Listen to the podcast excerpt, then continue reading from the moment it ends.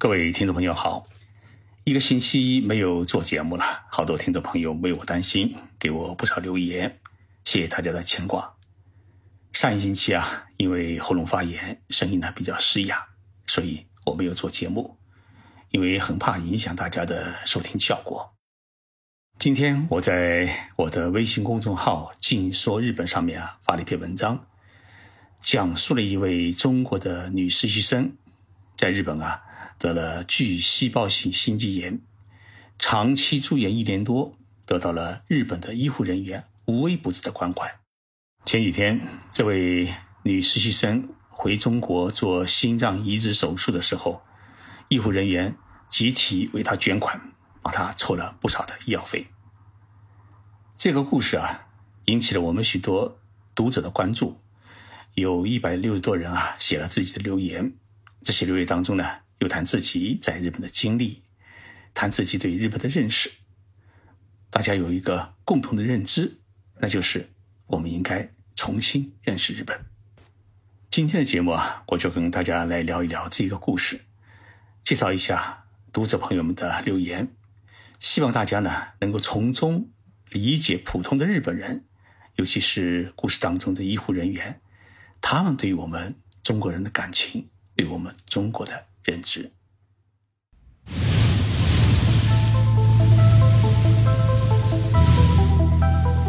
任你波涛汹涌，我自静静到来。静说日本，冷静才能说出真相。我是徐宁波，在东京给各位讲述日本故事。这个故事啊，发生在一年多前。一位二十四岁的中国女性，两年前呢，是以技术实习生的身份来到了日本爱知县的一家电子设备制造企业工作。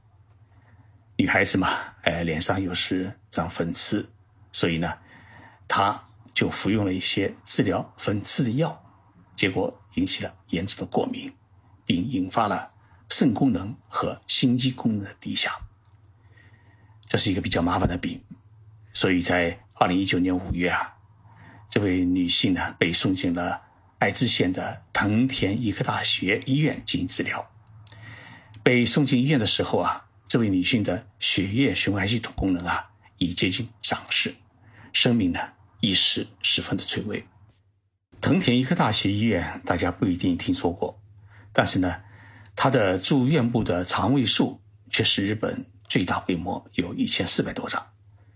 今年三月啊，这家医院收治了两百多名来自“钻石公主号”豪华游轮上的各国的新冠病毒的感染者。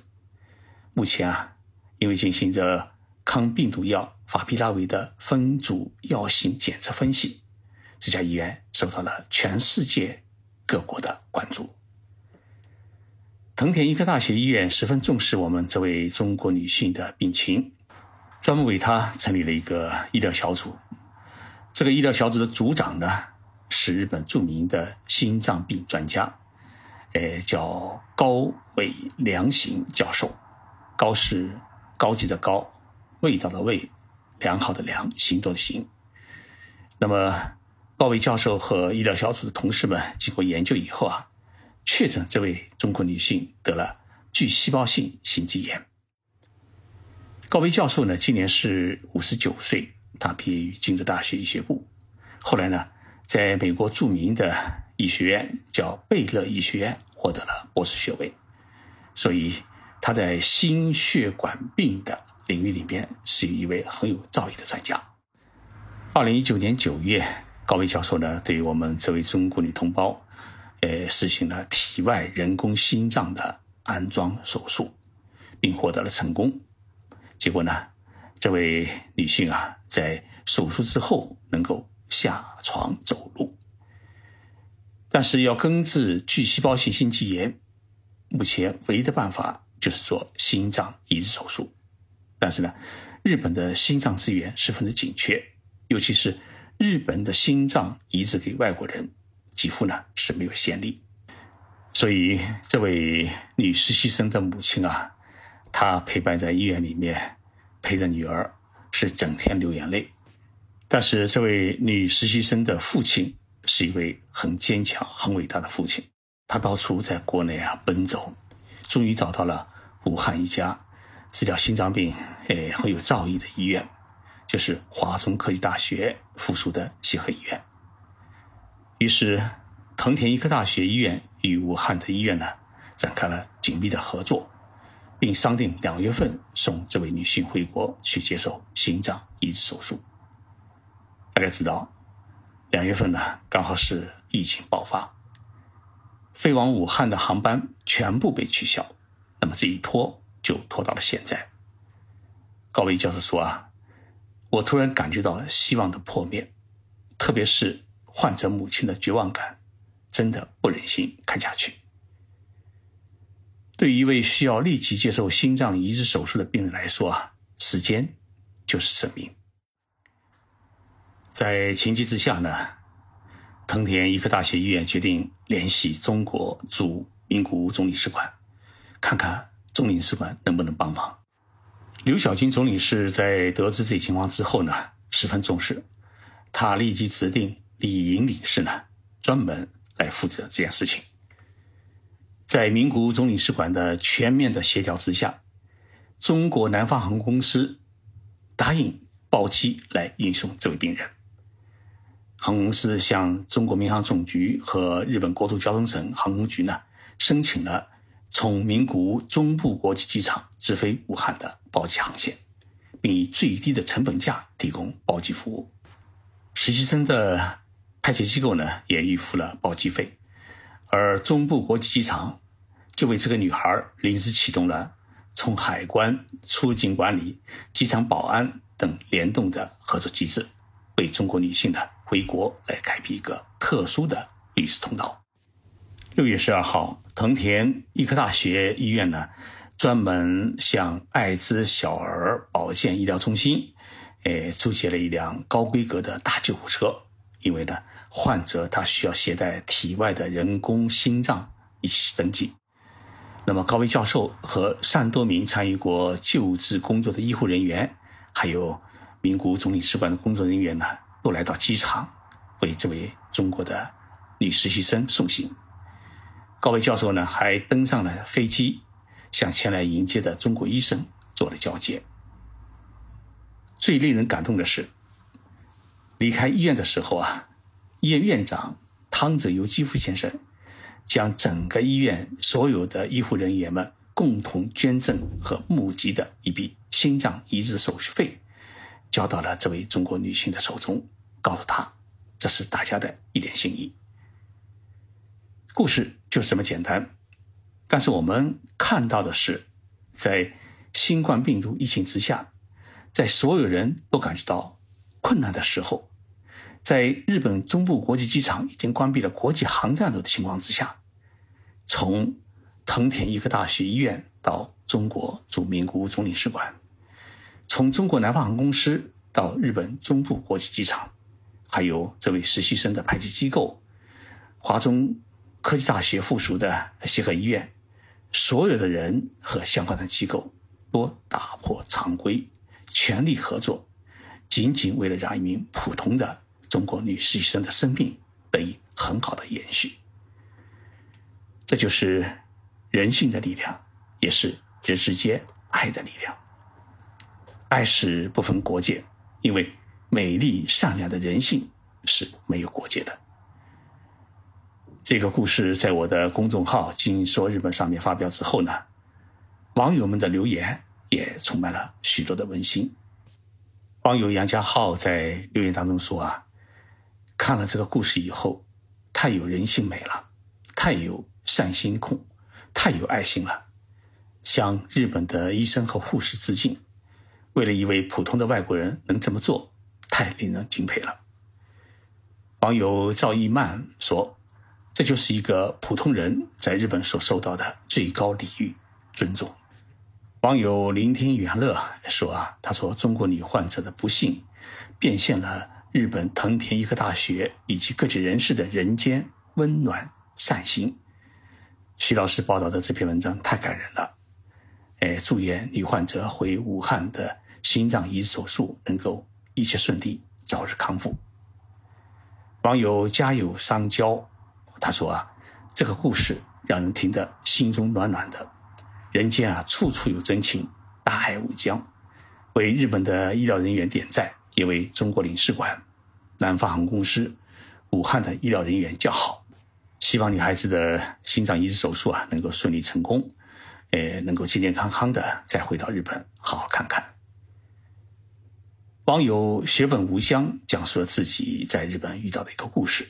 他说啊，我在日本留学的时候，有一次因为心情不好，喝了好多的酒，结果呢，酒精过敏，站都站不起来，感觉到自己要死了，挣扎着打了急救电话，医护人员呢很快就赶到了，直接来到我的寝室。当我意识清醒的时候啊，发现自己已经躺在医院的病床上面，而且。他们还帮我拿了羽绒外套、鞋子，我的包包里面呢还放着寝室的钥匙、钱包等等，这些东西啊都是分散在我的寝室的四处，真的很感谢他们，也不知道他们是怎么找到的。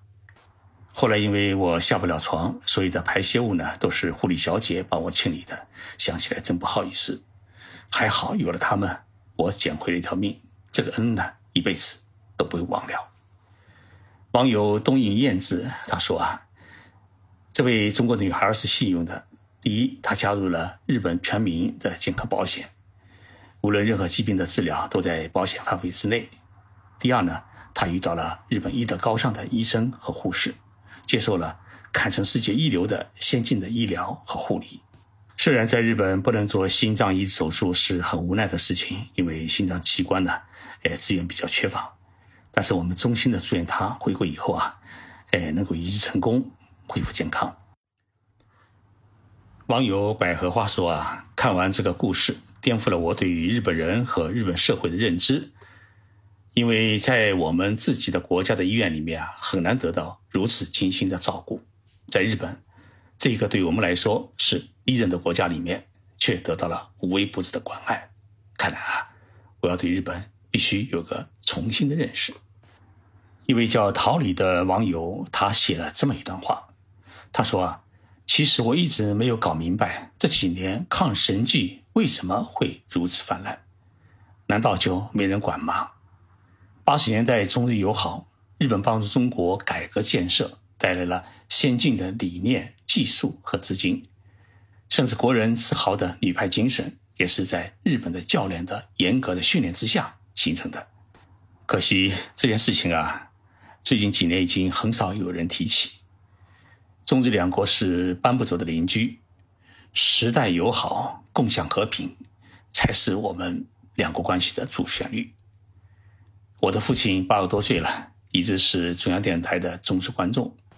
以前谈起日本，他的口头禅就是一句话：“中日必有一战。”前几年去日本旅游几天。回来以后啊，一谈起日本，就说我们要好好的向日本学习。网友小九九是一位与藤田医科大学很有缘分的一位网友，他说啊，爱心无国界，藤田医科大学医院很有名。呃，照片左下角的新楼是二零一四年新建设的，那一年呢，我刚去日本参与了这个大楼的建设，忙活了两个多月。去年呢，又参加了。港田医科大学新院区的呃建设，还有一位叫蓝的网友，他讲了这么一件事情：，二零一七年呢，他的孩子到日本自由行，回国的时候呢，打了一辆出租车到东京成田国际机场。原来想想呢，最多出租车费大概就是一万多日元，结果呢，呃，全部加起来需要三万多日元。他要刷卡，但是呢，呃，出租车司机刷不出卡。最后呢，司机替他付了出租车费，也就是没有收他的钱。这件事情呢，太令人感动，所以我觉得日本人民有许多善良的人民。一位叫孟小薇的网友，他是这样写的：“中国拍摄抗日神剧，这可以理解，毕竟是民族之痛。至于中日友好这个词，我很赞同，而且我觉得中国人挺大度的。”越来越多的人愿意去化解这个民族的情结。一位名叫美嘉的网友他说啊，我在中国的日资企业工作，去日本呢研修过半年，之后呢也常去日本旅行，在工作上、生活上接触了不少的日本人。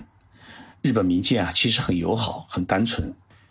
一位陈先生呢，诶，他给我这样写道：关注徐老师的公众号已经有很长的时间，徐老师可以说从各个方面都在为消除中日老百姓的误会、促进中日民间友好而努力。我本人呢，也在日本待过比较长的时间。我个人觉得，日本国民的综合素养，尤其是与人为善的程度，普遍较高。但是对于中国人的偏见还是普遍存在的。这种偏见呢，跟是否友善没有直接的关系。希望徐老师在日本啊，也能够改变日本人对中国人的偏见影响。我呢，给他回了个留言，我是这样写道。我说我在二零零零年在日本创办了一份日文报纸，叫《中国经济新闻》，目的呢就是为了帮助日本人能够多了解中国。二十年来，我和我的同事们一直坚持给日本读者讲好他们能够理解、能接受的真实的中国故事。但是，包括日本在内的西方世界对于中国的认知，往往是从文革开始。从对社会主义国家固有的一种成就的概念出发，缺乏对于当今中国的认知，所以呢，日本人对于中国的好感度，他一直只有百分之十几。当然，我们可以说，你喜欢不喜欢我，我无所谓。但是呢，作为邻居，如果相互不喜欢的话，就难以友好走动，遇到困难的时候啊，也难以伸手相助。所以啊，我们还需要做许多努力的工作。在日本啊，许许多多的华侨华人，许许多多的日本人，都在各自的岗位上面，通过自己点点滴滴的努力，在做增进两国相互理解、有友好的事情。虽然要彻底消除相互间的误解与偏见还需要时间，但是这种努力一定能够结出果实。中日两国政府和人民，只要不纠小节。都能够用一种大国强国的胸怀，站在高处看大局，一起努力跨越历史之坎，中日两国就一定会越走越近，成为互帮互助的好邻居。节目最后啊，请大家一起来欣赏邓丽君演唱的一首日本歌曲，叫《斯巴鲁》，中文的歌名叫《心》，来表达我们对于中日关系的美好祝愿。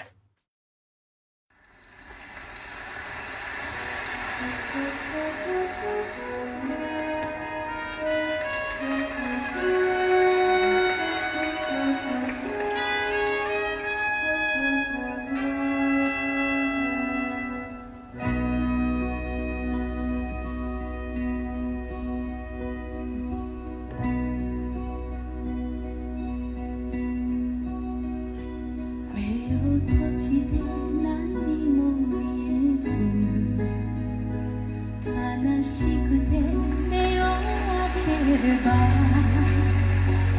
不要。